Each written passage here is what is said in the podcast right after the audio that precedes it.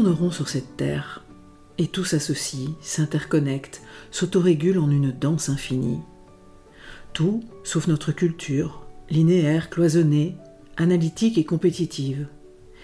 Mais cette culture soutient-elle la vie, la paix, la justice, l'amour?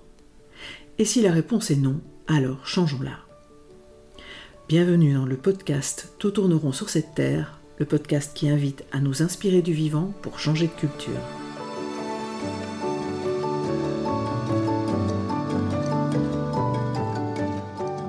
Je suis Marine Simon, grande amoureuse du vivant et facilitatrice en intelligence collective et gouvernance participative.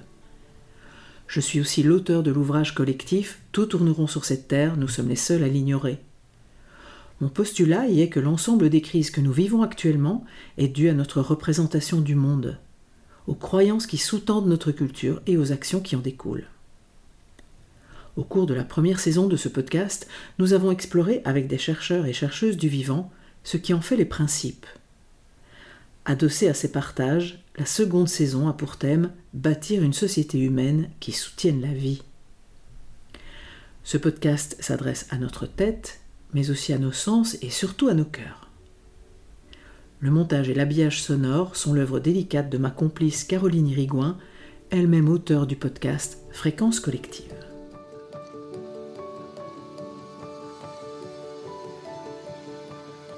Dans l'épisode précédent, j'ai eu le plaisir d'échanger avec Elie Watley et Tilly Grosjean, tous deux facilitatrices, facilitateurs et formatrices, formateurs en éco-psychologie et travail qui relie.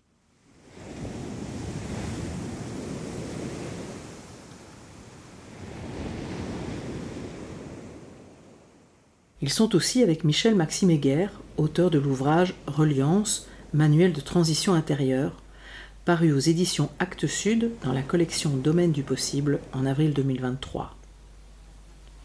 Nous y avons évoqué ce qu'un extrait de leur ouvrage résume très bien. Pratiquer la transition intégrale, c'est nous empuissancer collectivement pour préserver ce qui peut encore être sauvé. Régénérer ce qui peut renaître et bâtir le nouveau dans les brèches. Finalement, c'est avant tout débrider les rênes de la tendresse, voire de l'amour, pour que l'élan initial du prendre soin du monde se transforme en prendre soin intégral de nos liens.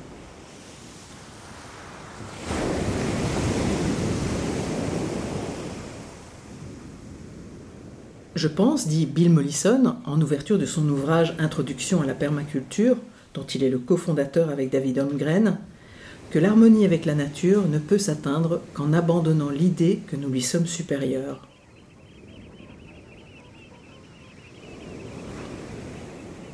Lévi-Strauss a déclaré que notre plus grande erreur est de nous considérer comme les seigneurs et maîtres de la création. Or, nous ne sommes pas supérieurs à d'autres formes de vie. Tous les êtres vivants sont des expressions de la vie. Avec cette vision des choses, nous constatons que tout ce que nous infligeons à d'autres formes de vie nous nous l'imposons à nous-mêmes aussi. Une civilisation qui intègre cette compréhension ne peut pas, sans une nécessité absolue, détruire d'autres organismes vivants. J'accueille pour ce nouvel épisode Joseph Chauffret, qui se qualifie de jardinier urbain. Il est aussi formateur en jardinage durable et auteur. Bonjour Joseph. Bonjour Marine. Alors Joseph, je suis ravie d'être là, euh, réunie chez toi euh, autour de ce micro, devant ce magnifique euh, jardin que, tu, que tu cultives depuis, depuis quelques années et dont tu vas nous parler. Et je vais d'abord te demander d'où as-tu envie de parler? De quel endroit de toi? De quel vécu? De quel moment dans ta vie? Alors je partirais bien d'un moment qui a été assez fondateur dans, dans ma démarche euh, que je mène aujourd'hui dans ce jardin, qui est le passage par la ferme du Bec Loin, qui est un lieu magique, euh, esthétique, là où j'ai fait mon CCP, donc le cours certifié de permaculture, euh, il, y a, il y a déjà quelques années.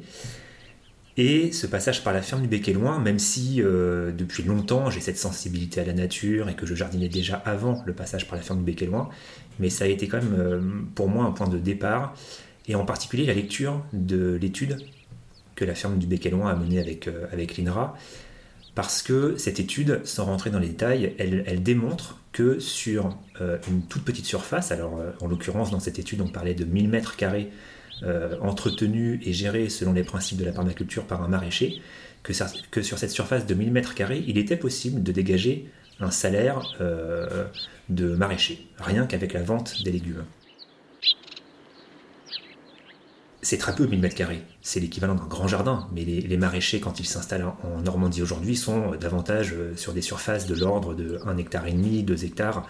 Euh, donc évidemment, cette étude, a été reçue euh, par le, monde maraîcher avec un petit sourire en coin, l'air de dire, écoutez, nous, on travaille 70 heures par semaine dans nos parcelles, vous n'allez pas nous faire croire que sur 1000 mètres carrés, il est possible de réussir à vivre de la production de ces légumes.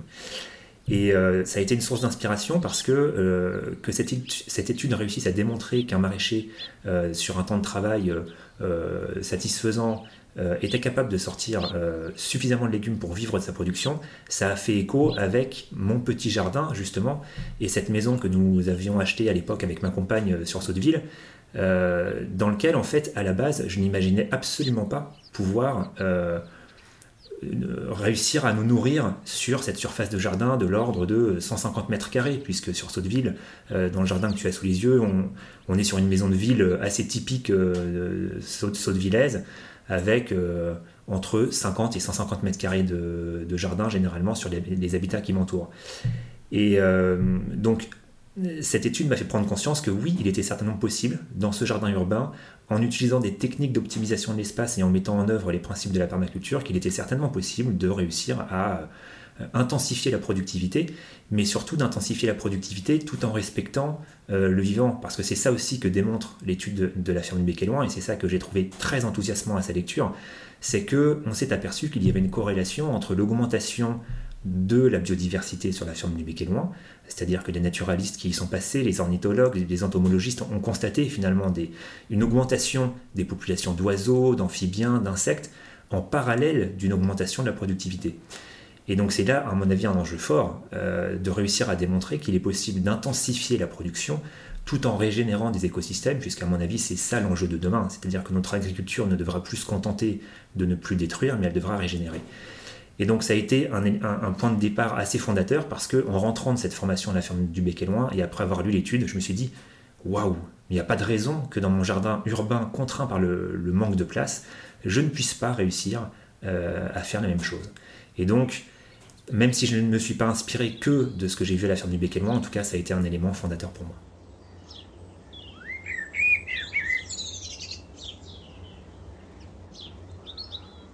J'aime t'entendre évoquer la ferme du Béqueloin par laquelle je suis passée aussi et je revois tous ces paysages et toute cette, cette densité, cette diversité euh, absolument réjouissante. Euh, alors, dans, mon livre Tout tourneront sur cette terre, nous sommes les seuls à l'ignorer. La permaculture constitue la troisième source d'inspiration pour changer de culture et faire naître une société humaine qui soutiendrait la vie. Euh, les deux premières étant Le Vivant, qui a fait l'objet de, de la première saison de ce podcast, ainsi que la culture des peuples racines dont je parle souvent, euh, cette culture profondément enchevêtrée à, la culture du vivant. Et la permaculture est, elle, issue de la synthèse de ces deux-là. Euh, et elle nous propose donc une philosophie de vie en action, et c'est du coup euh, la raison pour laquelle on, se rencontre aujourd'hui, c'est pour parler de cette, de cette philosophie et de, de, de plus globalement encore aussi de la manière dont cette philosophie nous invite à regarder, à nous regarder vivre et à regarder ce qui vit autour de nous et les interrelations avec tout ça. Et donc peut-être euh, quelques mots à propos de mais qu'est-ce, que la permaculture pour celles et ceux qui ne le savent pas encore? En fait, la permaculture, c'est ce que Bill Mollison, qui est son premier fondateur, appelle dans les années 60. Euh, cette méthode qu'il conçoit euh, pour, euh, pour parvenir à, créer ce qu'il appelle des paysages élaborés en toute conscience, qui imitent les schémas et les relations observées dans la nature et fournissent nourriture, fibres et énergie pour subvenir aux besoins locaux. Ça, c'est sa définition. Euh, et en fait, Bill Mollison est un Tasmanien, il habite une, petite île, euh, et dans les années 50, il est chargé du recensement des animaux sauvages, et il vit de culture, d'un peu de pêche, d'un peu de chasse pour les besoins de sa famille, et au fur et à mesure des années passant, ben, il s'aperçoit que euh, l'environnement autour de lui va de moins en moins bien. Euh, que les forêts euh, commencent à mourir. Euh, et, il dit dans son livre, mais avant cela, je n'avais pas réalisé à quel point je les aimais. Et je trouve ça très très touchant qu'il en passe par ses émotions, et puis c'est quelque chose que l'on a vu lors de l'épisode du travail qui relie, c'est à quel point effectivement nos émotions nous renseignent sur le lien que nous avons à cet ensemble du vivant autour de nous. Et du coup, euh, bah, en faisant des recherches, il, conclut euh, que bah, les dégâts sont dus euh, au, système politique et industriel qui s'est développé les dernières décennies. Et il est d'abord extrêmement en colère par rapport à cette situation. Et très vite, il se dit que lutter, être en colère, voilà, ne l'amènera pas, pas très loin. Et il préfère travailler à ce qu'il appelle, lui, une proposition positivante c'est-à-dire euh, à la crise environnementale, c'est-à-dire euh, une proposition d'aller chercher une alternative. Ok, ça ne fonctionne pas, ok, voilà ce que ça, provoque. Qu'est-ce qu'on peut faire d'autre? Comment on peut regarder les choses autrement? Qu'est-ce qu'on peut euh, proposer de différent? Et donc pour lui et David Holmgren, qui est d'abord un de ses étudiants et puis qui le rejoint dans les années 70, cela signifie qu'elle a trait à ce que nous voulons et pouvons faire plutôt qu'aux obstacles que nous rencontrons et aux changements que nous attendons des autres. Il s'agit d'une réponse à la fois éthique et pragmatique, philosophique et technique. Et j'avoue que moi j'ai un vrai faible pour ce genre de posture-là, voilà, pour aller chercher, euh, pour aller chercher l'alternative et je trouve ça assez impressionnant quand même que cette permaculture qui soit née euh, là-bas dans un petit coin de la, de la Terre et dans les années 70, quand on voit euh, le, euh, voilà, la manière dont ça se diffuse aujourd'hui, voilà, je, trouve que c'est plutôt, plutôt efficace. Et du coup, ben, à l'origine, comment, comment ont-ils travaillé cette proposition permaculturelle? Eh bien, en pratiquant une observation fine du fonctionnement des écosystèmes naturels, et en particulier celui de la forêt, qui n'a pas besoin de l'humain pour se débrouiller, hein, pour, euh, pour euh, fabriquer et créer euh, l'ensemble de ses besoins, couplé aux découvertes de l'écologie des systèmes, ça on en parle déjà beaucoup dans ce podcast, voilà, des systèmes, c'est-à-dire des jeux d'interrelation entre les différents éléments d'un système, et une inspiration claire des approches et cosmogonies des peuples racines.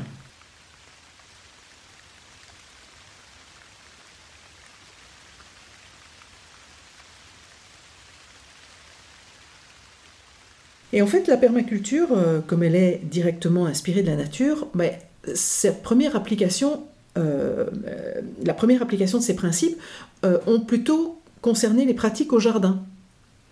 Mais finalement, avec la pratique, en fait, David Holmgren et, Bill Mollison se, se, sont rendus compte qu'ils avaient là mis au point quelque chose qui pouvait, qui pouvait vraiment être beaucoup plus large. Et est-ce que ça, tu aurais, euh, tu aurais envie de, de, de, parler de ce qui pour toi sont les autres champs de la permaculture et qui te semblent euh, intéressants? Hmm.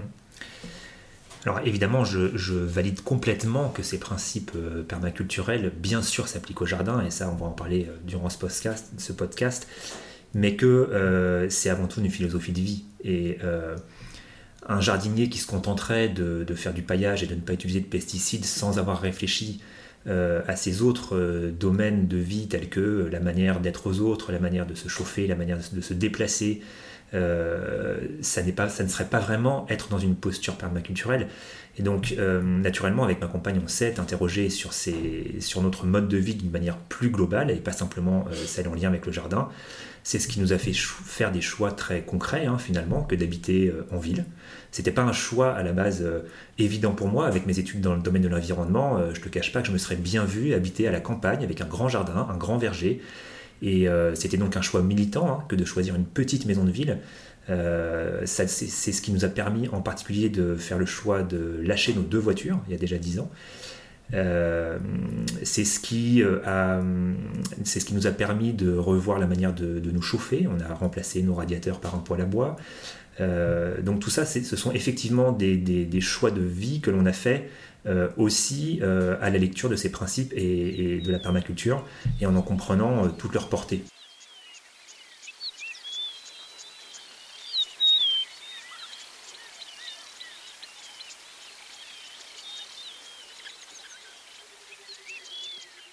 Et du coup, c'est de là qu'est est venue en fait cette permaculture pour, euh, pour les deux euh, fondateurs. Euh, c'est enrichi au fur et à mesure du, temps, jusqu'à effectivement représenter pour eux l'ensemble du, champ auquel elle s'applique par ce qu'on appelle aujourd'hui la fleur de la permaculture. Hein. voilà, et qui concerne tout autant le logement que les soins, que l'éducation, que le foncier, que la gouvernance.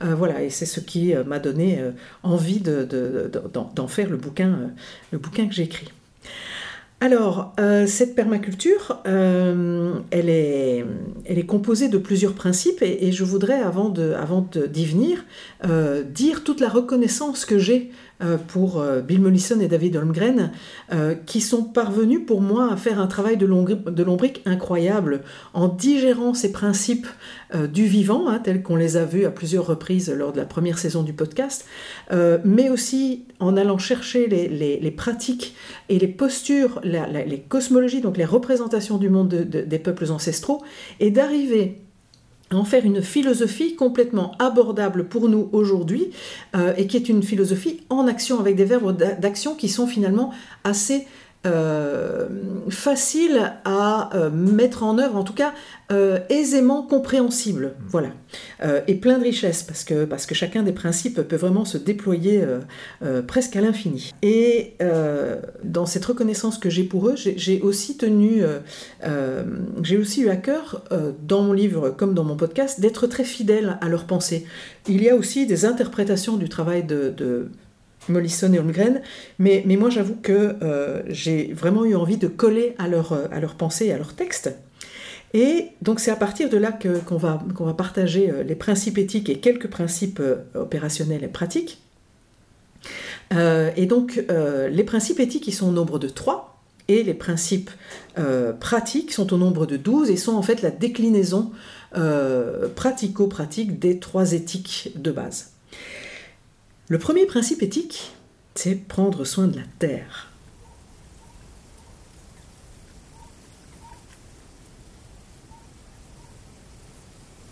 Et alors, comment tu en vis Quelle lecture tu en fais, toi, Joseph? Prendre soin de la terre. Ben, pour moi, c'est avant tout euh, être attentif, dans le sens euh, porter de l'attention à la terre, euh, à l'environnement, ça c'est la première chose. Ça sous-entend observer. Et d'ailleurs, ça rejoint un des principes pratiques également. Hein. Observer son environnement euh, avant d'agir. Observer aussi euh, pour agir avec conscience dans son jardin, tu vois. Euh, parce que je vois plein de jardiniers qui, par manque d'observation, par exemple, vont être amenés à écraser une larve de, je sais pas, de coccinelle par méconnaissance ou parce que simplement ils ne l'ont pas remarqué. Euh, ils vont passer à côté. Et, donc, euh, vraiment, la permaculture se nourrit de cette observation, se nourrit euh, de la montée en compétence aussi du jardinier. Et donc, cette attention que l'on porte à son environnement, à mon avis, est capitale. Ça passe par l'observation, ça passe par l'émerveillement aussi, à mon avis, dans son jardin. Et, et, pour moi, le jardin est bien plus que simplement un lieu de production de légumes. C'est un lieu pour moi au quotidien où euh, je m'y ressource, euh, je m'émerveille de plein de choses, de, des jeunes plantules qui vont germer au printemps, euh, d'une floraison d'une onagre qui va fleurir la nuit, etc. etc. Et donc, c'est ça aussi que je recherche dans, le, dans, dans, ce jardin, c'est de l'émerveillement au quotidien.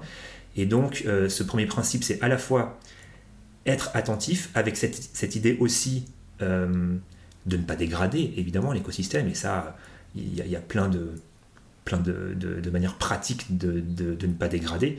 Et j'irais même jusqu'à dire que euh, l'enjeu de ce, premier principe éthique, c'est aussi d'être dans la capacité de régénérer. C'est ce que je disais tout à l'heure en introduction, c'est-à-dire qu'il ne s'agit plus simplement de ne pas dégrader, mais euh, il y a dans cette idée de prendre soin de la terre l'idée aussi de soigner, et pas simplement d'être attentif. Et donc soigner, ça veut dire pour moi être capable de recréer, de, régénérer des écosystèmes que l'on a par le passé dégradés.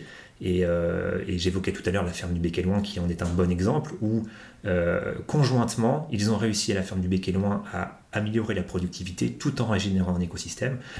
Et c'est aussi ce que je constate dans mon jardin, c'est-à-dire que euh, on est parti dans ce jardin, d'un jardin extrêmement pauvre en biodiversité, avec deux haies de tuyas qui cloisonnaient le jardin et trois places de parking. Il, se fait qu'on n'avait pas de voiture, donc évidemment rapidement on a fait sauter les places de parking. Et c'est incroyable à quel point, en quelques années seulement, dès lors qu'on y injecte un peu de temps et d'énergie, on arrive à recréer un îlot de biodiversité magique magique. Les populations d'oiseaux dans le jardin ont explosé. Euh, les populations d'insectes aussi. Je fais un peu de recensement. Je ne suis pas ornithologue, mais je note les oiseaux que je vois passer. Et euh, quand euh, il y a une dizaine d'années, on recensait 15 espèces d'oiseaux qui passaient par le jardin, on est à plus de 32 ou 33 cette année. Voilà, donc c'est pour dire à quel point il y a aussi un enjeu de régénération. Tout à fait. Et, en fait, ce, premier principe pour, pour Holmgren et Mollison nous ramène vraiment à la réalité de notre interdépendance totale avec l'ensemble de la vie sur Terre. Hein. et quand, euh, quand ils disent prendre soin de la Terre, c'est évidemment la Terre avec un T majuscule, la planète, la biosphère, l'ensemble, l'ensemble des espèces et phénomènes et l'ensemble des interrelations. Donc c'est assez énorme et c'est prendre soin effectivement de la Terre, ce substrat dans lequel pousse ce qui nous nourrit. Euh, voilà, et, du coup, euh, bah, la permaculture, elle propose de remettre la Terre et l'ensemble de la biosphère à sa juste place dans notre culture, c'est-à-dire en tant qu'espace garantissant la vie.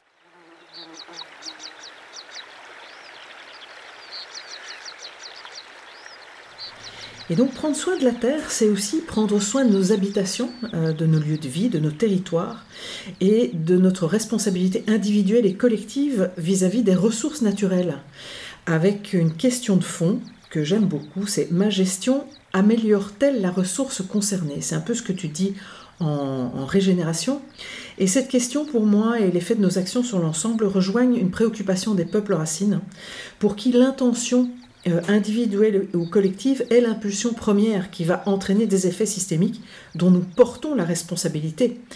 Euh, pour eux, la question euh, que vais-je créer Que vais-je créer qui soit en accord avec le principe de vie, qui respecte le principe de vie pour tous et où celui-ci sera honoré est vraiment le principe de base qui pourrait quelque part être la, pensée presque magique ou la question presque magique que l'on pourrait toujours avoir en tête euh, pour respecter ce premier principe éthique de la permaculture, prendre soin de la terre, à, chacune de nos actions, à chacun de nos choix, euh, voilà, se demander si effectivement euh, ça participe au principe de vie.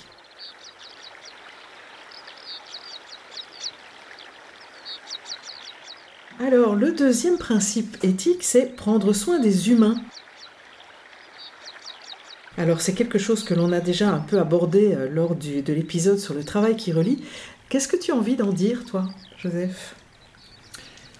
J'ai envie d'en dire que, euh, en fait, ce principe-là est intimement lié au premier. C'est-à-dire que déjà, on ne peut pas demander à des humains euh, euh, qui n'auraient pas le, confort dont ils ont besoin pour vivre, de, prendre soin de leur écosystème proche. Donc, les deux principes, à mon avis, me semblent complètement liés. Et euh, prendre soin des hommes avec un grand H euh, passe aussi par le prendre soin de soi. Euh, ce que l'on fait d'ailleurs quand on jardine. Hein. Quand, on, jardine, c'est aussi une manière de prendre soin de soi, parce que être dans son jardin, c'est aussi une source de ressources, c'est ressourçant. C'est aussi une alimentation saine, c'est aussi voilà, s'assurer d'une alimentation de qualité, donc tout ça est absolument euh, fondamental, je pense, pour être capable derrière de prendre soin de son, écosystème. Après, évidemment, ça, peut vouloir dire aussi prendre soin des, autres que soi, euh, dans les relations qui nous connectent aux autres.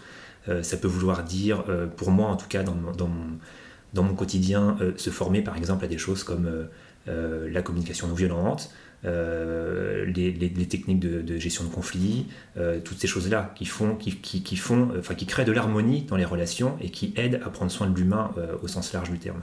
Tout à fait. Et effectivement, comme, comme ils le disent, hein, les fondateurs, il y a cette partie qui est extrêmement importante, c'est de prendre soin des consciences et des psychés des humains, parce que pour eux, ce sont des humains plus conscients et allant mieux à l'intérieur d'eux-mêmes qui prendront mieux soin de la Terre. Et le troisième principe euh, éthique, euh, c'est fixer des limites à la consommation et à la démographie et redistribuer les surplus. Alors oui, il est grattant, et je vois bien dans les ateliers que j'anime qu'il est grattant sur fixer des limites à la démographie. Euh, voilà, on le, trouve, rarement retranscrit tel quel. Hein. il est souvent remplacé par créer l'abondance et redistribuer les surplus. Et pourtant, comme disent Holmgren et Mollison, bah, il est évident que si nous ne nous limitons pas euh, sur l'espace physique inextensible que nous occupons, si nous ne prenons pas en compte les rythmes aussi de production et de recyclage du vivant, et ça je trouve que c'est aussi, euh, c'est là que j'ai eu la, lumière sur ce, que, sur ce qui était euh, renouvelable. On dit une énergie renouvelable. Alors c'est pas seulement quelque chose qui se renouvelle, c'est quelque chose dont on ne fait pas un usage plus rapide que le temps que la ressource dont la ressource a besoin pour se renouveler. Voilà. Et donc tout ça, évidemment, euh, si nous refusons obstinément d'intégrer cette nécessaire autorégulation, bah, probablement que c'est même pas vers l'abondance hein, euh, que, qu'on se dirigera, mais plutôt vers, euh, des, gros, des grosses problématiques. Alors voilà, en tout cas, être attentif à ça, avoir ça en conscience, que si dans un espace fini, confiné, comme le dit Bruno Latour, je l'ai déjà dit 100 fois dans ce podcast, euh, nous n'apprenons pas à nous autoréguler, ben, le vivant va nous autoréguler, va nous réguler d'ailleurs, pas nous auto, mais nous réguler.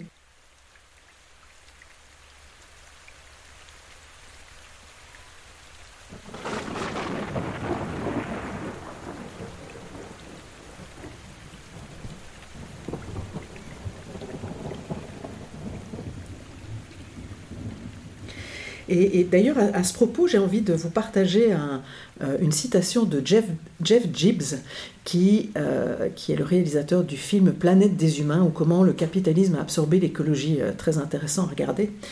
il dit Il a fallu aux humains modernes des dizaines de milliers d'années pour atteindre une population de 700 millions. Ensuite, nous avons utilisé des millions d'années d'énergie stockée, les combustibles fossiles et la population humaine a explosé. Elle a été multipliée par 10 en à peine 200 ans. Notre consommation a aussi explosé, en moyenne de 10 fois par personne et bien plus que ça dans le monde occidental. En associant les deux, on obtient un impact humain total 100 fois plus important qu'il y a 200 ans. C'est la chose, dit-il, la plus terrifiante que j'ai jamais réalisée.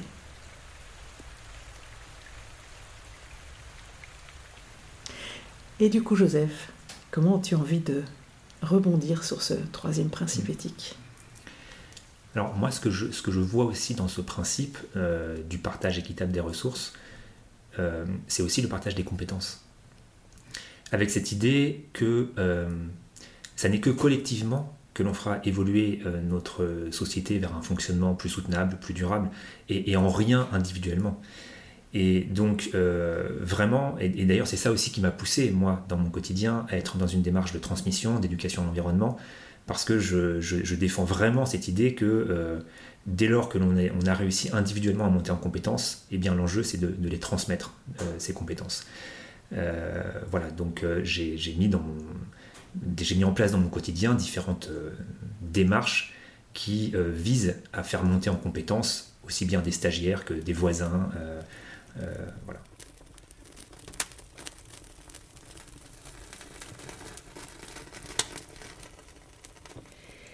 Si je fais ici le lien avec le postulat que j'ai partagé dans mon livre et dans l'épisode 12 de ce podcast, qui est que le vivant et les cultures des peuples racines euh, sont dans une posture, entre guillemets, euh, qui prend soin trois fois pour obtenir des résultats qui prennent soin, euh, à l'inverse de notre culture qui, elle, cherche plutôt à obtenir des résultats coûte que coûte et relègue le prendre soin à tenter de réparer les dégâts, on voit bien en quoi la permaculture est une proposition qui est profondément enchevêtrée à ça, euh, et à ce que j'appelle, moi, la culture du vivant. Et parmi les sauts de paradigme qui m'avaient euh, vraiment frappé en découvrant les principes de la permaculture, c'était le saut de paradigme par rapport à l'attitude par rapport au sol comme effectivement en agriculture conventionnelle, mais on le verra dans plein d'autres domaines, hein, l'éducation, euh, la santé, euh, mais en tout cas en agriculture conventionnelle, euh, les, phytos que l'on utilise, les produits chimiques que l'on utilise s'intéressent à la plante. Elle s'intéresse à la plante pour la transformer, elle s'intéresse à la plante pour la faire pousser, elle s'intéresse à la plante pour la protéger, et elle tue le sol. Mais c'est un peu comme si en agriculture conventionnelle, il y avait un espèce de postulat qui était que le sol est un substrat inerte et sans intelligence. Donc si c'est inerte et sans intelligence, il n'y a peut-être même pas la conscience de tuer quoi que ce soit. Voilà. Alors qu'on va voir qu'en permaculture, le, postulat euh, le plus important, euh, et que nous pouvons tous vérifier euh, de nos yeux si nous allons par exemple en forêt, c'est que le sol est un substrat euh, intelligent et plein de vie. Hein, il suffit, je l'ai déjà dit, je pense dans le premier épisode de la première saison, il suffit de soulever du bois mort, des feuilles, pour voir que il y a là toute une population de petits êtres qui transforment toute cette matière, cette matière en une matière qui permet la vie. Et c'est quelque chose qui m'avait frappé quand j'ai commencé à donner des ateliers sur ce sujet de la permaculture, euh, un public divers, les personnes qui venaient me trouver à la fin, euh, qui me disaient Mais oui, mais évidemment, mais je ne les connaissais pas, mais c'est évident, étaient toutes des personnes qui soit avaient le même un potager, donc elles le comprenaient bien, soit étaient des, praticiens en, éducation alternative, et donc qui, étaient, qui avaient plutôt une démarche comme avec Isabelle Peloux, euh, euh, qu'on a déjà entendu dans un des épisodes, euh, qui est de faire advenir le, possible, le potentiel de l'enfant, plutôt que cette ancienne, voilà, cet, cet ancien dicton qui disait que les enfants sont des vases vides à remplir. Mais aussi, il y avait parmi les personnes qui venaient se manifester à moi des personnes qui pratiquaient des médecines non conventionnelles, la médecine chinoise, euh, l'acupuncture ou autre. Et c'est vrai qu'en médecine chinoise, par exemple, ou même en naturopathie, on va considérer le terrain. On va pas on va pas aller s'attaquer à la plante entre guillemets du symptôme, on va considérer le terrain, essayer de comprendre pourquoi euh, ce symptôme surgit dans l'ensemble de l'écosystème. Euh, et, en permaculture, c'est ça qu'on va essayer de faire. Enfin, c'est pas ça qu'on va essayer de faire, c'est vraiment ça qu'on va faire, c'est nourrir le sol de ce qu'il aime manger c'est-à-dire ce que l'on voit en forêt, euh, du, voilà, des, de, de l'organique que tous ces petits êtres qui font partie de ce sol microscopique sont en capacité de décomposer.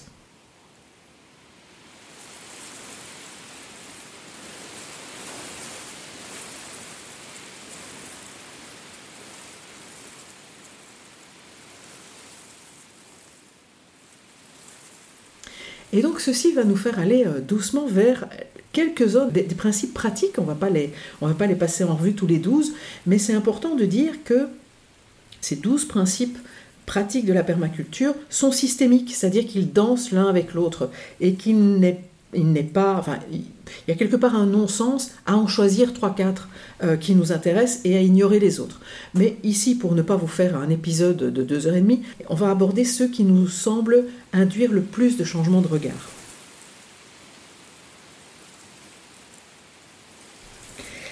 Et donc Joseph, je te propose de nous parler du premier qui me semble aussi central, celui auquel on revient toujours, qui est observer, observer, observer trois fois, et interagir.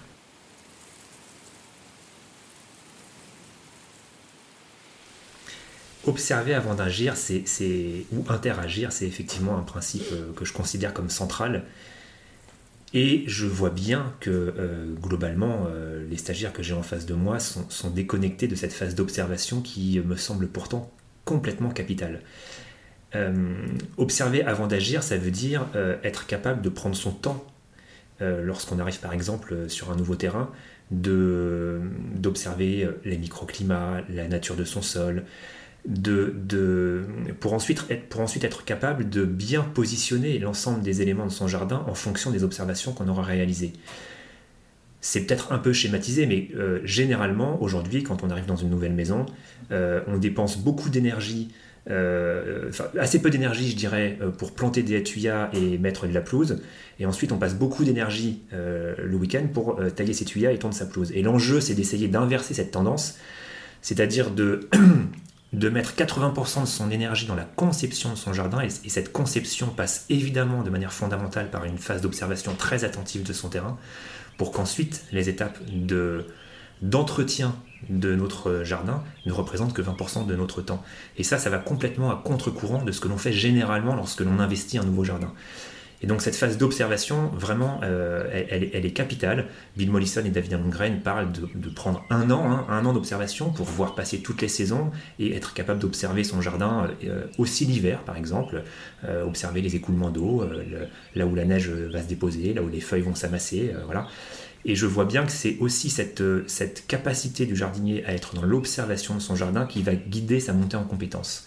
Et je le disais, je disais tout à l'heure, je crois vraiment que la montée en compétence nourrit euh, l'esprit permaculturel du jardinier. Tout à fait. Et finalement, je, rapproche ça souvent d'une rencontre. Quand on rencontre quelqu'un, euh, ben, on, ne, on, ne, on ne lui impose pas des choses tout de suite. On ne lui impose pas notre mode de vie, on ne lui impose pas ce que l'on veut. On va d'abord L'observer dans le sens entrer en relation, le questionner, savoir euh, comment il vit, à quoi il est sensible, à quoi il n'est pas sensible, pour nous ajuster, pour créer de la relation et de la relation qui soit harmonieuse pour les deux. Et c'est très étonnant comme effectivement, face à un jardin euh, ou face à, un, face à un lieu naturel qui est plein d'êtres vivants non humains, eh bien on a, on a construit une culture qui, nous donne l'impression que euh, tout ça ne sont que des objets que je peux déterrer, tailler, abattre, euh, creuser, euh, sans entrer dans cette interaction. Hein, interagir, ça veut bien dire agir avec.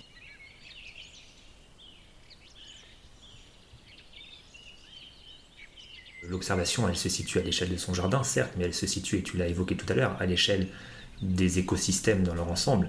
Tu parlais tout à l'heure de la forêt.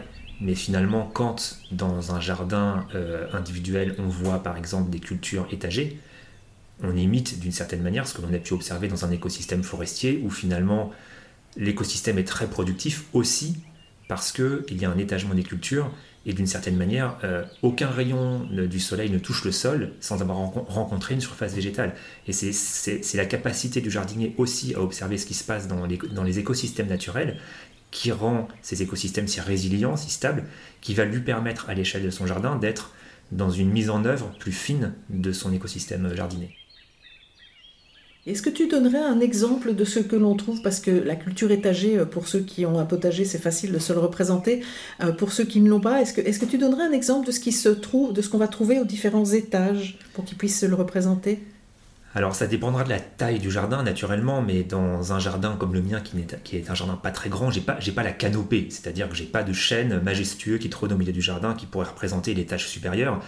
Mais même à l'échelle d'un petit, petit jardin comme le mien, on peut étager les cultures avec, en utilisant par exemple des pergolas ou, des structures euh, qui vont permettre euh, par exemple d'y mettre des lianes grimpantes, de la vigne, du kiwi, du kiwi, etc., sous lesquelles on fera pousser des plantes euh, potagères euh, euh, ou pas d'ailleurs, mais on peut complètement envisager, même à l'échelle d'un petit jardin, être en mesure de capter au maximum les rayons du soleil pour maximiser finalement la production de biomasse à l'échelle du jardin. Et un truc qui m'avait vraiment touché aussi dans le livre de Dongren sous ce, sous ce principe, où il disait que observer et observer, observer, c'était aussi éventuellement goûter la terre, mettre la terre en bouche. Et ça, bah, pour le coup, on est vraiment dans, dans cette relation intime, là où parfois euh, on, peut se dire, ah, mais la terre c'est sale, j'aime pas la toucher. Euh, voilà, c'est vraiment euh, la connaître et connaître avec elle, c'est-à-dire naître avec elle dans cette relation.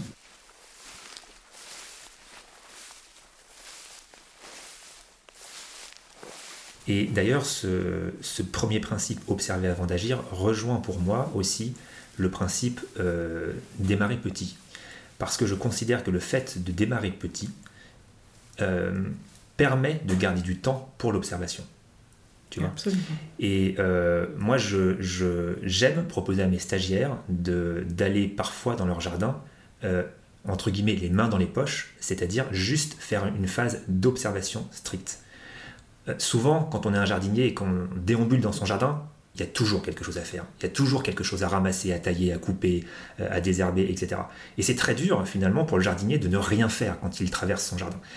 Et des fois, je trouve que ça fait du bien d'être euh, volontairement et uniquement dans cette posture d'observation pure, sans rien faire, quitte à se poser 15-20 minutes assis dans son jardin et juste de contempler ce qui va s'y passer.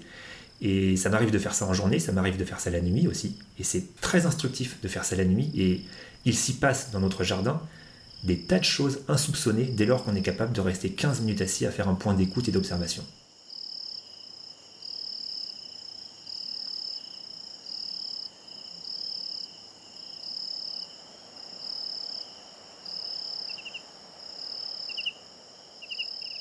Comme quoi, par exemple, la nuit Qu'est-ce que tu as pu observer? Alors, ça peut être euh, euh, bon, le hérisson, assez traditionnel, mais ça peut être par exemple aussi le bruit des lombriques mmh. qui circulent dans la paille. Et ça, il faut se poser pour les entendre. Euh, ça peut être des déplacements d'insectes dans le paillage ou dans, dans les airs. tout ça, ce sont des, ce sont des choses qui, que l'on n'a pas la possibilité d'observer de jour. Ça peut être une chenille de noctuelle, donc un papillon de nuit, euh, sur des légumes que l'on n'observera que la nuit. Ça peut être un vol de chauve-souris, ça peut être voilà tous ces éléments finalement qui font, qui font la nuit dans nos jardins, mais que quasiment aucun jardinier ne connaît, simplement parce que euh, ça n'est pas très courant d'aller euh, s'asseoir 15 minutes de nuit sans bouger dans son jardin. Absolument. Puis c'est comme ça aussi que qu'on découvre ses voisins. Hein. Mm. C'est découvrir ses voisins. Euh, ils étaient là avant toi, ils sont là après toi. et, je trouve ça effectivement extrêmement important de se rendre compte euh, voilà, de, prendre conscience, hein, ça, rejoint ce premier principe, prendre soin de la terre, c'est-à-dire aussi se mettre en contact avec l'ensemble de, tous ces êtres qui font la vie sur Terre et qui me permettent d'être vivant. Je rappelle que nous ne sommes pas doués de photosynthèse et que donc nous ne produisons ni notre oxygène, ni notre, euh, ni notre nourriture. Nous, nous, sommes pas, nous sommes totalement dépendants. Et, euh, et, du coup, finalement, sur les deux principes a, a, que tu as mis en, résonance, là, hein, observer et interagir et commencer petit, comme, tu, le dis, euh, c'est intéressant de voir à quel point ça vient en collision avec notre culture qui est plutôt euh, dans faire tout de suite et déployer le plus grand possible. Euh, voilà, il faut que, il faut que ça se, il faut que ça s'étende, il faut que ça, il faut que ça, il faut que ça prenne de la place sur les marchés. Donc on voit, on voit à quel point rien que ces deux principes-là nous invitent à, un changement de posture important.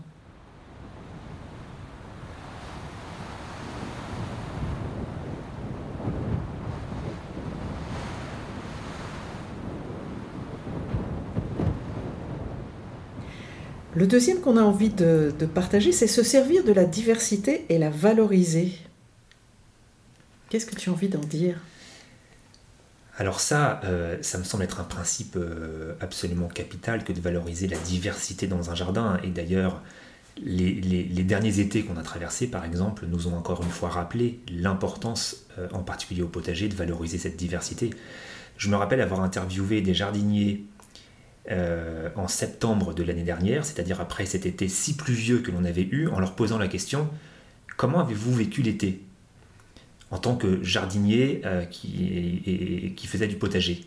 Et systématiquement, la réponse qui m'était donnée, ça a été oh là là, quelle catastrophe Toutes nos tomates ont eu mildiou, l'année a été pourrie.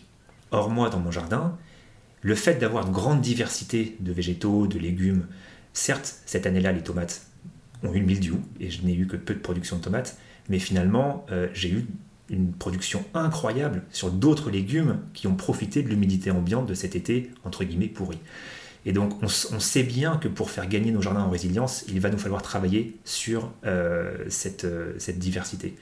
Et cette diversité, elle s'entend à la fois dans nos cultures, mais elle s'entend, et tu, tu as commencé à l'évoquer tout à l'heure aussi, sur notre capacité à valoriser le sol. Le sol dans toute sa diversité le prendre soin du sol, effectivement, changer notre regard sur, euh, sur, ce, sur ce substrat qui est évidemment bien plus qu'un substrat, est capital. Et, c'est vrai que je m'aperçois aussi à quel point il y a une, une méconnaissance du fonctionnement de ce sol et de ce qu'il apporte euh, dans, notre quotidien. Et, euh, quasiment aucun de mes stagiaires ne comprend pourquoi on ne doit pas piétiner son sol. On supprime l'air, on supprime l'oxygène, on supprime la vie. Euh, ça, ne vient pas non plus à l'idée des gens euh, d'arroser leur serre au cœur de l'hiver, sous prétexte qu'il n'y a pas de culture, sauf qu'un terrain sec, c'est un terrain mort. Et donc c'est vraiment un changement de regard que de considérer que toute notre attention doit être portée sur le sol et non sur la plante, comme tu l'as évoqué tout à l'heure. Euh, c'est à mon avis une des bases de la réussite d'un potager que d'avoir bien compris tout l'enjeu de soigner notre sol.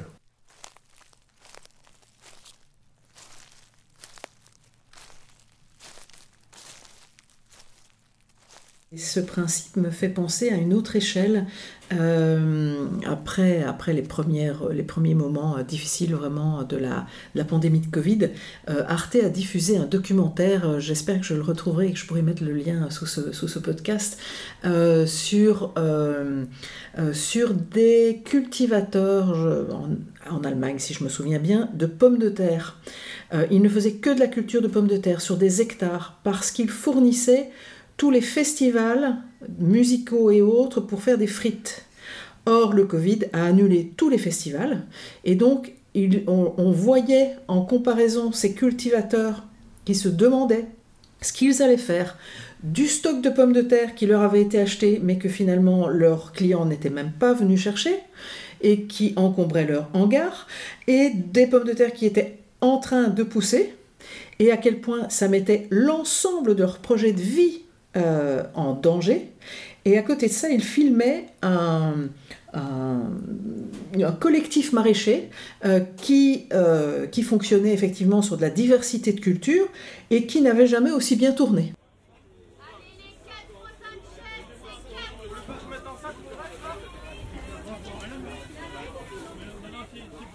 On est vraiment dans, notre culture, euh, on aime beaucoup euh, la, monoculture, euh, la standardisation, et on ne se rend pas compte à quel point ça nous fragilise en fait, et à quel point le, vivant n'a absolument pas fait ce choix-là.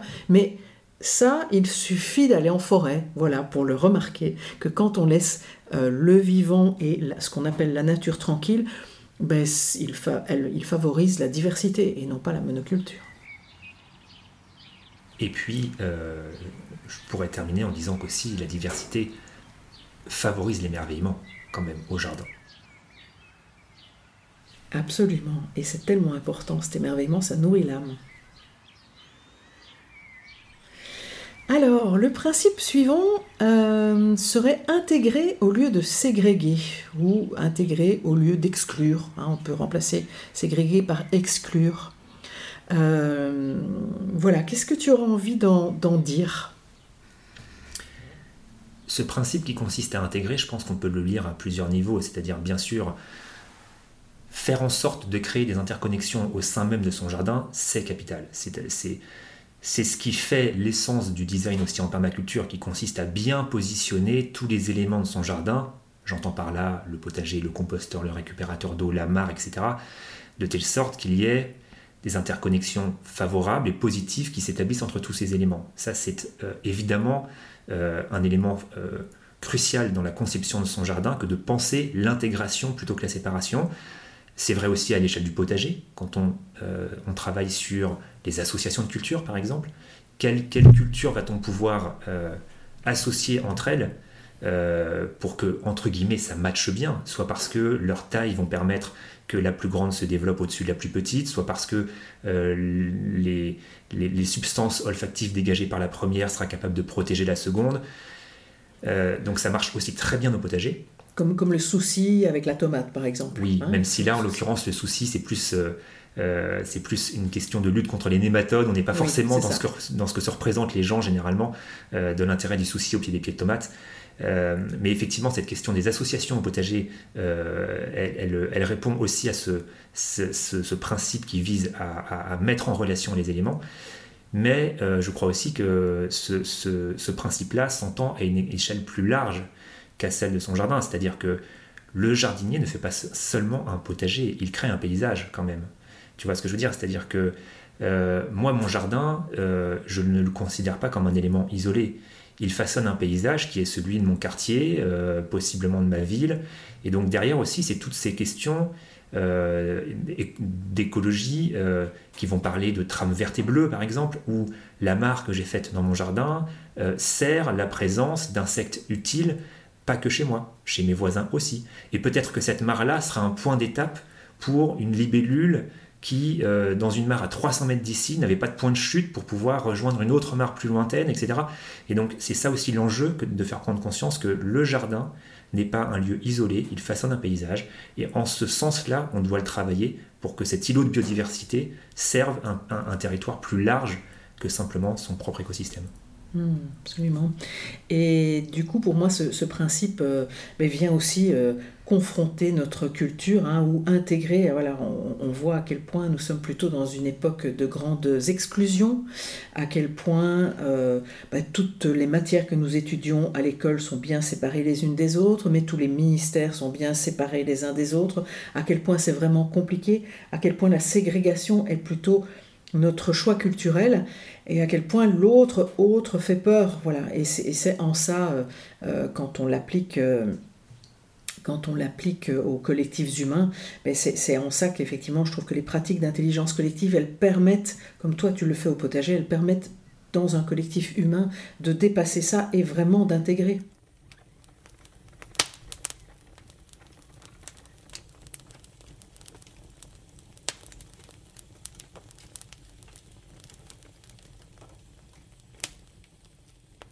Et alors j'ai pu, remarquer aussi que toi tu, élargis encore euh, cette, euh, ce principe-là, intégrer au lieu de ségréguer, ou même se servir de la diversité. En fait, ils, ils rebondissent tous les uns euh, par rapport aux autres, euh, avec une, démarche vis-à-vis de tes voisins.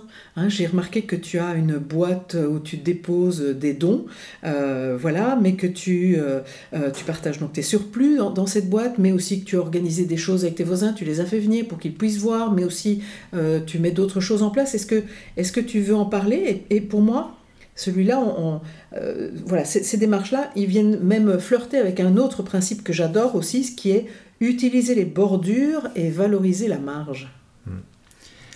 Alors en fait, euh, quand j'ai commencé à créer ce jardin et à pousser la productivité à son maximum, j'étais dans une démarche expérimentale d'essayer de, voir jusqu'où je pouvais aller en termes de productivité sur un espace réduit. Bon, maintenant, euh, je ne pense pas que la, la résilience alimentaire se, travaille à une échelle individuelle. Je pense qu'elle elle, doit être travaillée à une échelle beaucoup plus collective, à l'échelle d'une rue, d'un quartier.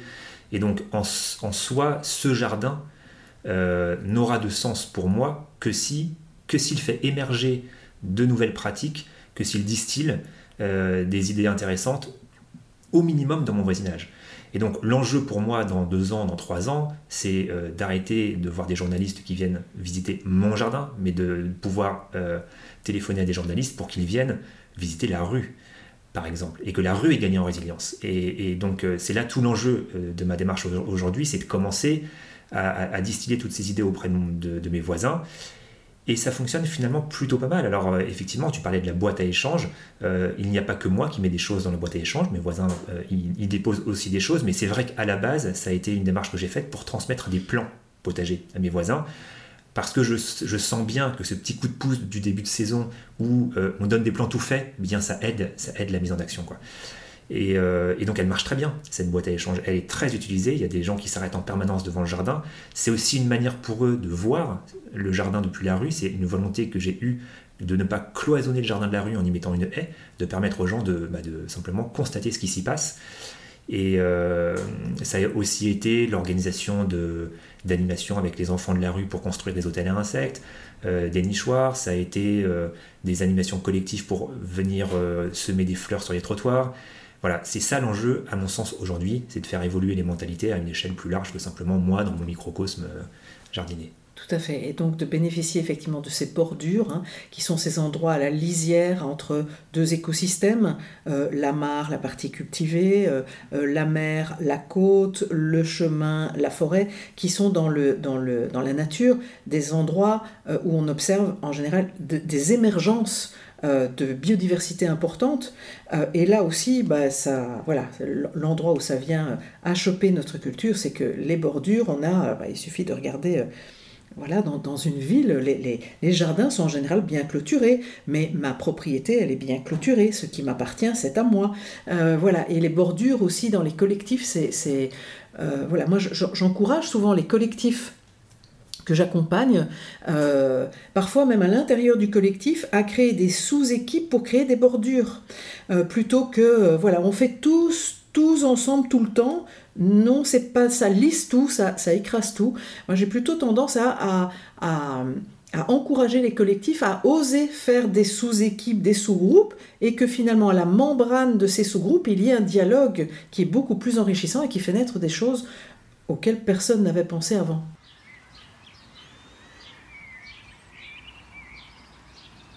Le principe suivant, capter et stocker l'énergie. C'est un principe de base également en permaculture, avec cette idée de d'essayer de faire en sorte que toutes les énergies qui arrivent sur le jardin soient captées avant qu'elles ne s'en échappent. Alors euh, on peut évidemment penser à l'eau, hein, avec les étés secs qu'on a eu, c'est une ressource précieuse dont le jardinier, euh, euh, tant que possible, a intérêt à capter. Et on pense aussi évidemment au soleil au soleil. Et ça, je vois bien que c'est un, une manière de voir les choses que, que mes stagiaires n'ont pas. Cette, cette idée que l'énergie lumineuse, elle est précieuse, elle est gratuite, et que la seule manière de la capter, cette énergie, c'est de planter, de végétaliser, de mettre du feuillage. Euh, il, y a, il y a cette idée reçue dans la tête des gens que le potager doit se reposer. Tu sais, cette idée de la jachère. Souvent, j'ai des gens qui m'interrogent en me disant Mais je ne comprends pas, ton potager, il est planté 12 mois sur 12 et la terre ne se repose jamais. Il y a donc cette idée que le végétal appauvrit le sol. Et en fait, pas du tout. Le végétal entretient la fertilité du sol parce qu'il est capable de capter cette énergie lumineuse gratuite, de créer, grâce à cette énergie lumineuse, de la biomasse, des feuilles, des racines, des tiges. Et cette biomasse, quand elle se dégrade au sol, elle entretient la fertilité du sol. Et si dans nos potagers, on est amené à ramener de la fertilité, c'est uniquement parce qu'on prélève des légumes. Donc euh, évidemment, puisqu'on exporte de la matière organique, il faut bien en ramener. Mais sinon, de base, le végétal enrichit le sol, entretient sa fertilité. Et donc, euh, c'est aussi ce qui justifie l'étagement des cultures, cette idée de capter au maximum les rayons du soleil. C'est ce qui fait que euh, j'essaye à l'échelle du jardin de densifier au maximum le végétal, à la fois pour la beauté que ça procure au lieu, mais aussi parce que c'est ça qui produit de la biomasse et c'est ça qui enrichit la fertilité du jardin. À ce niveau-là aussi, moi, quelque chose qui me frappe fort, c'est que finalement, un stockage d'énergie plus, plus, plus, ce sont les graines. La graine est un concentré d'énergie. Hein, si on se rend compte qu'une graine peut donner un arbre, ou qu'une seule graine dans une tomate, et on peut voir combien il y en a dans une tomate, peut donner un plant qui lui-même va donner des dizaines de tomates on est dans une culture où, bah, habituellement, pour ceux qui ne sont pas sensibles, bah, les graines de tomates, euh, si on ne les utilise pas, euh, on les jette à la poubelle, au mieux au compost. Mais c'est comme si, euh, et ça aussi je pense qu'on l'a déjà dit avec Hervé Covet, c'est comme si on jetait de la vie à la poubelle. C'est assez étonnant. et, du coup, Hervé, dans le deuxième épisode de la première saison, mais encourageait à ce qu'on aille euh, semer, mais n'importe où en fait, toutes ces graines, ces noyaux, ces pépins, euh, mais qu'ils ne terminent pas dans la poubelle, ça n'a juste aucun sens. Ce serait jeter de l'énergie. Mais on voit bien, on voit bien que notre rapport à l'énergie n'est pas très, n'est pas très sain, n'est pas très, n'est pas très euh, ajusté. Bien sûr. Et pour rebondir là-dessus je, crois aussi que la, terminologie de déchets verts que l'on emploie euh, généralement dans les collectivités depuis euh, une dizaine d'années euh, est un vrai problème. dans la mesure où on parle de déchets, les gens évacuent leurs déchets. Et donc on se retrouve à collecter chaque semaine dans des sacs en plastique des tonnes d'herbe et des feuilles mortes. Et ça peut paraître complètement bêta d'évoquer ça, mais en fait je vois bien que les gens n'ont pas fait le lien entre cette production de matière organique dans leur jardin et la ressource que ça pouvait représenter pour leur propre jardin. Ils n'ont pas fait ce lien entre le fait que dès lors que l'on exporte de la matière organique, on appauvrit mécaniquement la fertilité de son jardin. Et il suffit de leur expliquer pour avoir en face de nous des gens qui font Waouh, mais oui en fait, j'y avais pas pensé. Alors que ça paraît tout simple. Tout à fait, ça vient, ça vient, ça vient confronter notre idée de l'ordre. Voilà, ça ne fait pas ordonner d'avoir euh, d'avoir euh, des, branches coupées ou dans un coin. Euh, voilà, là aussi on a un peu de chemin.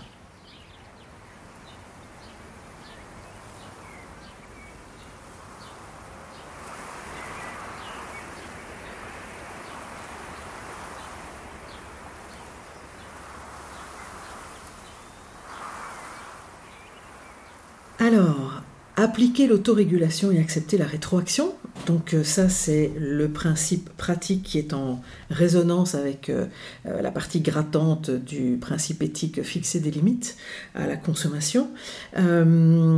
voilà, et donc qu'est-ce que tu auras envie d'en dire? Je crois, et tu, le disais tout à l'heure, que nous sommes, nous sommes habitués avec notre agriculture intensive à avoir, à éradiquer toute forme de vie dans nos champs pour n'avoir qu'une seule monoculture en place. Or, j'évoquais tout à l'heure en, introduction qu'à la ferme du Bec Loin, par exemple, euh, ils ont bien démontré que l'on pouvait à la fois envisager maximiser la productivité tout en régénérant des écosystèmes, comme quoi les deux ne sont pas incompatibles, loin de là. Et donc, euh, cette idée d'autorégulation, elle est capitale parce qu'il y a aussi en permaculture un enjeu d'économiser les ressources, y compris son temps, et donc d'être dans une moindre intervention, c'est aussi un objectif recherché. Déjà, ça fait économiser du temps aux jardiniers, et puis je crois aussi qu'on est globalement dans nos jardins euh, sur des pratiques très très interventionnistes. On taille, on coupe, on tombe, on désherbe, et que euh, ces pratiques interventionnistes ne font que retarder la capacité qu'aurait naturellement notre écosystème jardin à aller vers plus de stabilité, vers plus de résilience, parce que en effet, dans un écosystème naturel, il est très rare d'avoir une pullulation d'un ravageur donné parce qu'il s'établit une forme d'autorégulation dans un écosystème naturel qui évite ces, émergences euh, de ravageurs euh, incontrôlables. Et si dans nos jardins on a parfois des invasions de pucerons, de limaces, etc., c'est justement parce qu'on est très certainement trop interventionniste. Et ça me, ça me fait penser euh, à ce, livre sur l'agriculture du non-agir euh, de Fukuoka, euh, cet auteur dont on parle souvent en permaculture. Et c'est vrai que je trouve, je trouve sa démarche très intéressante. Et j'aime bien d'ailleurs, en ce sens-là, la citation qui dit Dans un jardin, il est bon d'essayer d'agir autant que nécessaire, mais aussi peu que possible. Et j'aime beaucoup cette citation. Tout à fait. Et à ce propos, euh, ce que dit euh, David Holmgren dans son livre euh, Permaculture sur l'autorégulation, il dit que l'autorégulation est l'un des moyens les plus importants trouvés par les organismes au cours de leur évolution pour réagir au contrôle supérieur, c'est-à-dire du vivant. Elle leur permet de contrôler toute croissance excessive ou tout comportement inapproprié avant qu'un contrôle supérieur ne s'exerce dans toute sa dureté. Dans un barrage ou un étang, par exemple, le développement des poissons et des crustacés est stoppé par leur propre déjection, ce qui réduit les risques de maladies et de pénuries alimentaires qui tueraient tous les poissons. Les kangourous et certains autres marsupiaux herbivores peuvent, quant à eux, réagir aux conditions saisonnières en ralentissant le développement de l'embryon, ce qui leur permet de réguler leur population, au moins partiellement, avant que la rareté de la nourriture ne favorise les maladies et le contrôle des prédateurs. Et je trouve que c'est vraiment euh, important de se rendre compte qu'effectivement, dans notre culture du déploiement, du développement, de l'accaparement, de la colonisation, là, euh, on, est eu, euh, on était mené par, par une espèce de, de, de, grandiosité, là, mais que toutes les autres espèces, mais dans nos corps aussi, il y a ce mécanisme d'autorégulation qui nous permet de vivre dans un espace fermé. Voilà. Et puis je, rappelle, euh, je rappelle quand même cette règle que j'ai déjà partagée ici, c'est que euh, comme on est en systémique, c'est-à-dire que tout dans le vivant est relié l'un à l'autre, eh bien on dit qu'en systémique, tout ce que l'on tient à l'écart, donc si on ne veut pas voir qu'on ne s'autorégule pas, par exemple, eh bien tout ce que l'on tient à l'écart nous revient en boomerang. Et je pense que toutes les crises euh, que nous vivons aujourd'hui, sanitaires, écologiques, climatiques euh, et autres, la taille de ces crises nous montre la taille de ce que nous avons tenu à l'écart et le manque d'autorégulation dont nous avons fait preuve.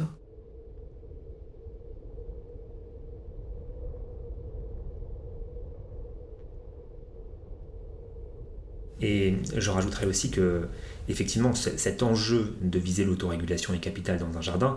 Euh, ça rejoint d'ailleurs le principe sur le fait de valoriser la diversité, naturellement.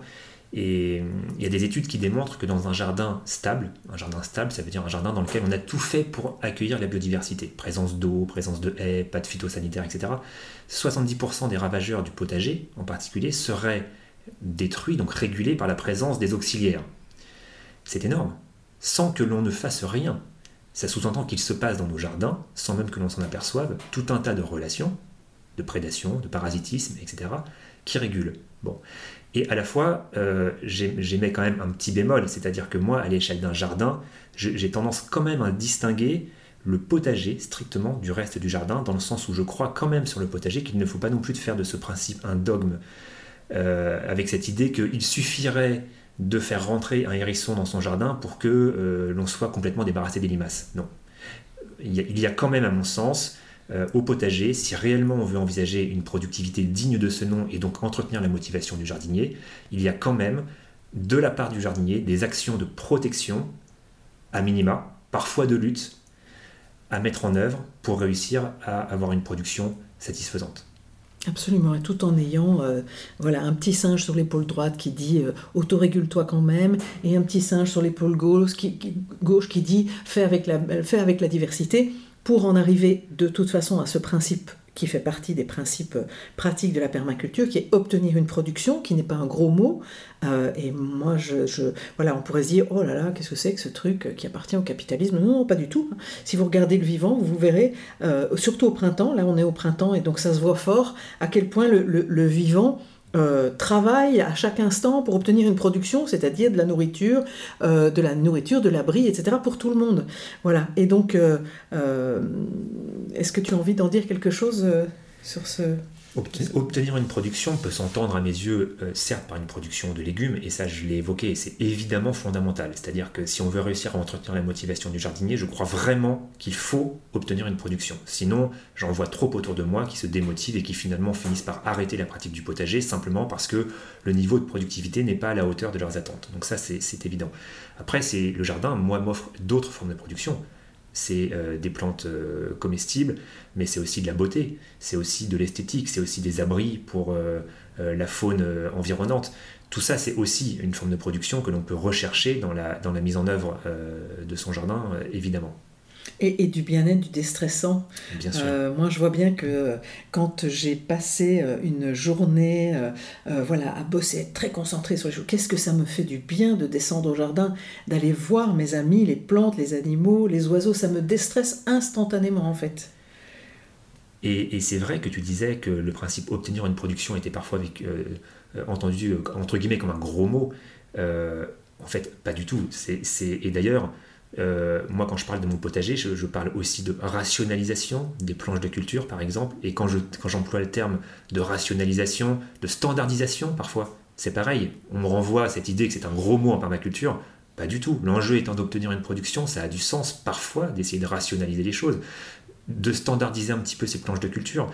Je sais bien qu'en permaculture, on a tendance souvent à imaginer les potagers en mandala, avec des formes arrondies, des buts de culture c'est très beau et j'ai pas de souci avec ça. Mais lorsqu'il s'agit par exemple de protéger contre les ravageurs avec un filet anti-insectes, des planches de culture euh, surélevées, euh, rondes et avec des, dimensions variables d'une planche à l'autre, eh bien c'est très compliqué.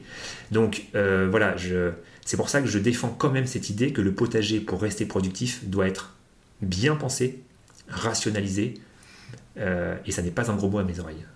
Tout à fait. Et puis c'est finalement avoir une attitude qui est nourrie de plein de connaissances. Euh, et d'une espèce de, de, boîte à outils très diversifiée qui va faire que ben, là je vais utiliser celui-là et là je vais utiliser cet autre outil-là. Mais finalement, c'est aussi un peu la même posture qu'a le cuisinier qui aime un peu cuisiner dans sa cuisine et qui va pas faire son curry toutes les, toutes les fois de la même manière, qui va pas faire son wok euh, de façon standard, toujours avec les mêmes légumes, la même quantité, de légumes et les mêmes épices. C'est vraiment de regarder ce qui est là, ce qui est à disposition, ce qui est utile, ce qui, va bien là maintenant, en fonction de, des circonstances. Et ça, ça vient évidemment euh, un peu nous bousculer sur, euh, sur toute cette culture où on aime bien dérouler des modèles, avoir des recettes que l'on répète à l'infini. voilà. Et peut-être sur obtenir une production, moi ce que j'avais envie de rajouter, c'est... donc non, ce n'est pas un gros mot. Euh, ce qui est une surprise euh, et que propose la permaculture, c'est obtenir une production pas seulement pour les humains et les animaux, mais pour la terre. Et ça, c'est évidemment la grande oubliée de l'agriculture conventionnelle, c'est de nourrir celle qui nous nourrit.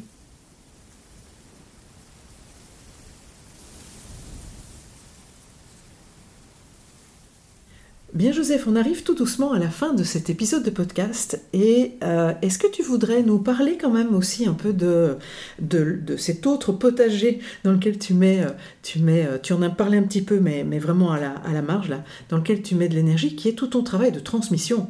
Parce que voilà, il n'y a pas seulement tes voisins proches là, mais tu, tu, es auteur aussi, tu, tu crées des choses pour, pour, pour essaimer. Est-ce que tu en dirais quelques mots? Oui, c'est vrai qu'il y a quelques années, euh, quand j'ai commencé à créer ce potager, euh, j'ai fait une petite vidéo que j'ai mise sur YouTube à l'origine pour euh, présenter le jardin à un ami qui habite dans le sud de la France. J'ai posté ça et je, me suis aperçu qu'il y avait du répondant, il y avait de la demande, que ça intéressait. Et c'est un petit peu comme ça que je suis rentré dans cette, idée de, valoriser ma démarche et de, et de par ce, type de biais. Euh, et par ailleurs, moi j'ai toujours fait de l'éducation à l'environnement, puisque j'ai travaillé 10 ans dans une grosse collectivité où je faisais de l'éducation à l'environnement. Donc c'est toujours quelque chose qui m'a voilà, qui m'a porté, qui m'a passionné que, de, que d'être en contact du public et de, et de transmettre euh, les, connaissances que j'avais pu, euh, que j'avais pu acquérir. Et donc aujourd'hui, oui, je me régale au travers de formations, au travers de, l'accompagnement de jardiniers qui se lancent dans la création aussi bien de jardins individuels, individuels mais aussi des jardins partagés, parce qu'il y a une, il y a une vraie... Euh, un vrai enjeu euh, en ville que de recréer des jardins euh, un petit peu partout pour transformer nos villes, pour les rendre plus habitables, plus résilientes à la surchauffe estivale, etc. etc. Donc ce, travail de transmission me passionne et, c'est vrai que je le, valorise au travers des formations, au travers des ouvrages que j'ai pu écrire. C'est aussi ma, nature scientifique euh, qui m'a permis, euh, enfin qui m'a poussé à prendre en note tout ce que je fais dans mon jardin depuis une dizaine d'années. Et donc j'ai des cahiers et des cahiers de notes de ce, qui a, de ce qui a marché, mais de ce qui a raté aussi, parce que souvent, euh, quand les gens viennent dans le jardin, ils ont l'impression que tout, tout, a fonctionné, mais en fait pas du tout. J'ai certainement raté autant de choses que je n'en ai réussi dans ce jardin. Et donc c'est toutes ces notes qui m'ont permis aussi d'écrire des ouvrages pour essayer tant que possible de guider le lecteur vers euh, des pratiques, des pratiques s'inspirant voilà, de, l'éthique de la permaculture, et j'en suis ravi. Hmm. Eh bien, en tout cas, je mettrai le, lien vers ton site euh, sous l'épisode. Et puis moi, je vais repartir de chez toi avec le livre euh, qui va me dire comment je peux construire toute seule un séchoir solaire. Et j'en suis absolument ravie. Merci Joseph. Merci Marine. Merci aux auditrices, aux auditeurs. À bientôt.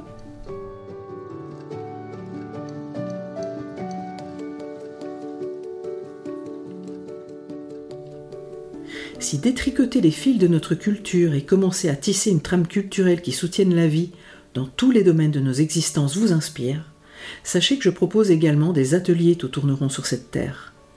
Des ateliers de trois jours en France et en Belgique. Vous en trouverez les informations dans le texte de présentation sous cet épisode. Au plaisir de tisser avec vous. Je remercie l'association belge Terre et Conscience pour le soutien financier dont bénéficie cet épisode. Terre et Conscience est une école de la Terre qui propose au travers d'un large programme de formation, d'ateliers, de rencontres, de renforcer notre lien à la nature, à la Terre et aux vivants, afin de participer au projet de transformation du monde.